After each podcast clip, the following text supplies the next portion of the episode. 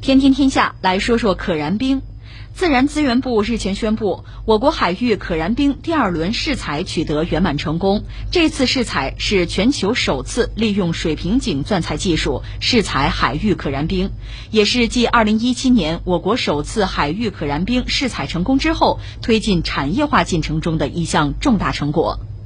自然资源部中国地质调查局介绍，本次试采是全球首次利用水平井技术，在水深一千两百二十五米的南海神湖海域，成功从海底以下两百三十七米至三百零四米的可燃矿藏当中开采出天然气。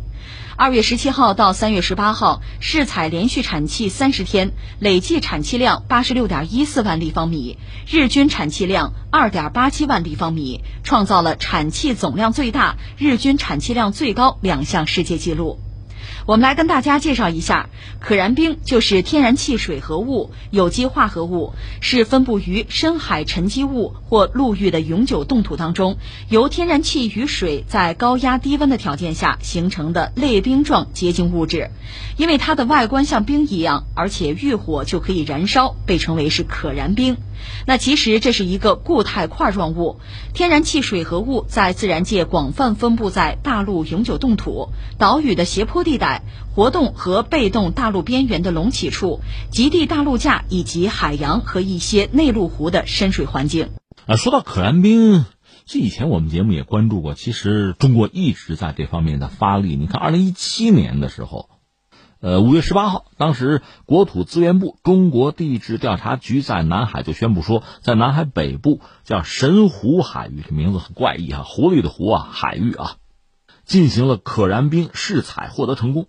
这是标志着中国成为全球第一个实现了在海域可燃冰试开采中获得连续稳定产气的国家。这扯一句，可燃冰，可燃冰是天然气和水吧，在高压这是一个条件，还有一个低温，在这个条件下形成的类似冰那样的啊，就是说类冰状结晶物质，看着像冰块，能着啊，能点啊，就这东西。说它外形呢，就像那种白色或者浅灰色的冰雪晶体。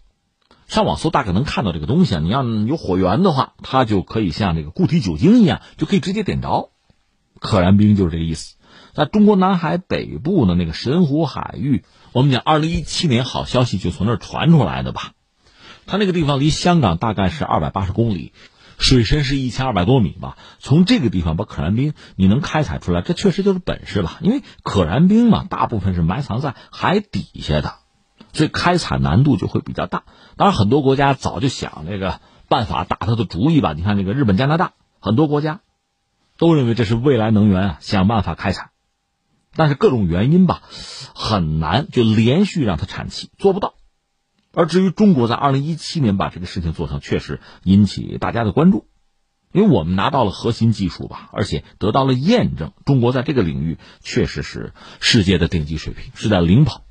你注意，我刚才说了半天，我说的可是二零一七年的事儿啊。至于这次，这次试采是又是全球首次，是利用水平井钻采技术试采海域可燃冰，也是二零一七年我们刚才讲那是首次海域可燃冰试采成功之后推进产业化进程的一项重大的成果。这次这个重要性是在这儿，这已经是第二轮试采取得圆满成功了。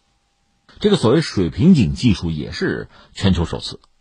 水深一千二百二十五米，还是我们说的那个南海神湖海域，从海底下二百三十七米到三百零四米的那个可燃冰矿藏之中开采出天然气，试采连续产气是三十天呢，累计产气八十六点一四万立方米，这是创造两项世界纪录，一个是产气总量最大，还有一个是日均产气量最高，两项纪录。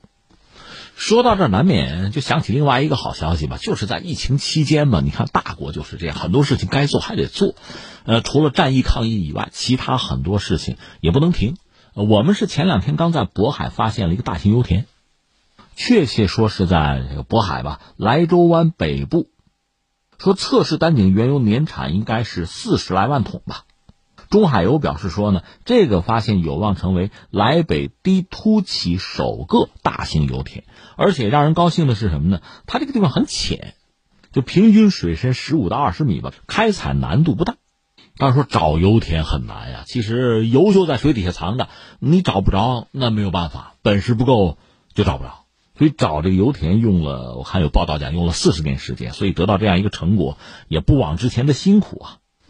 所以你看，涉及到能源领域三件事，一个是可燃冰啊，再就是这大油田，还有就是俄罗斯和沙特这个石油战争啊，因为想减产谈不下来，最后爆发石油战争。这两天也顾不上关注了，因为疫情成了重中之重。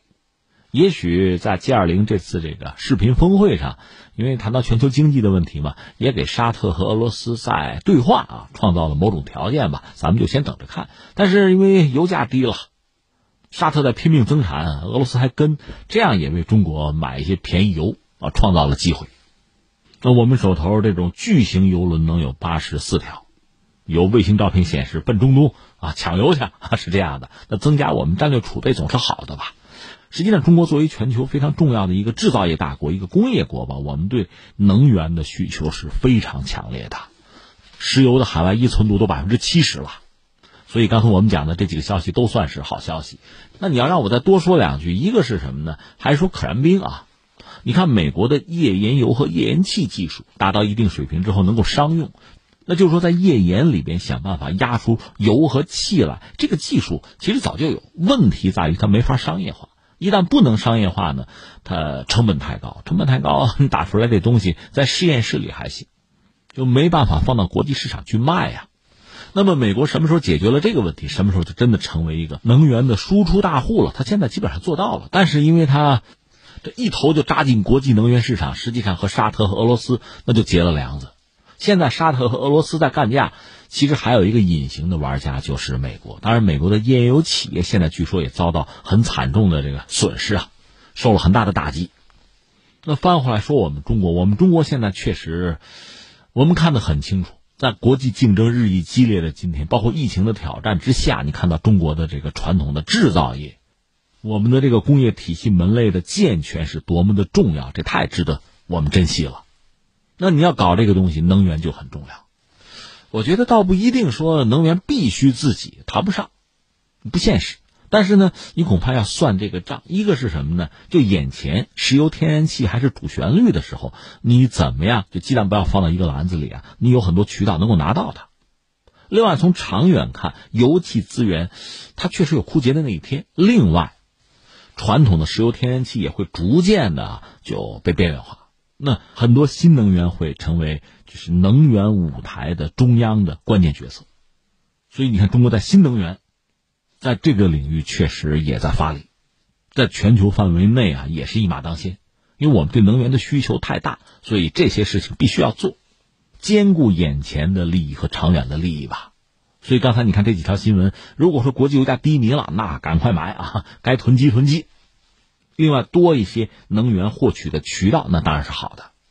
从长远看呢，各种新能源、可再生能源，那该搞要搞，该研究要研究。什么风能、太阳能啊，包括核能等等，我们确实都没闲着。另外，像可燃冰这个东西，我总有一种期待：如果我们真的是掌握了相应的技术，而且把成本能降下来的话啊，就类似美国的页岩油、页岩气的话，那对我们来讲太重要了。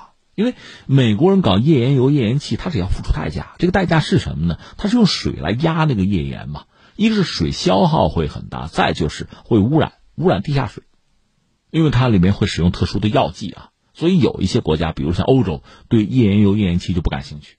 至于中国呢，其实也很尴尬。这个技术我们有没有？其实也有。那我们的页岩油、页岩气储量有没有？也有。问题在于，你要用这样的技术去做的话，还有一个污染的问题，就是它最终还是个成本的问题。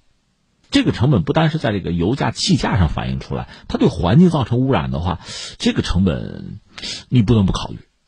那么，如果像可燃冰这个东西，我们能够开采，能够低成本开采的话，那全球的储量也是相当之多吧？通过国际合作也好，其他什么途径啊、手段也好。如果能够商用的话，那对我们当然是好消息了，至少是一个有益补充啊。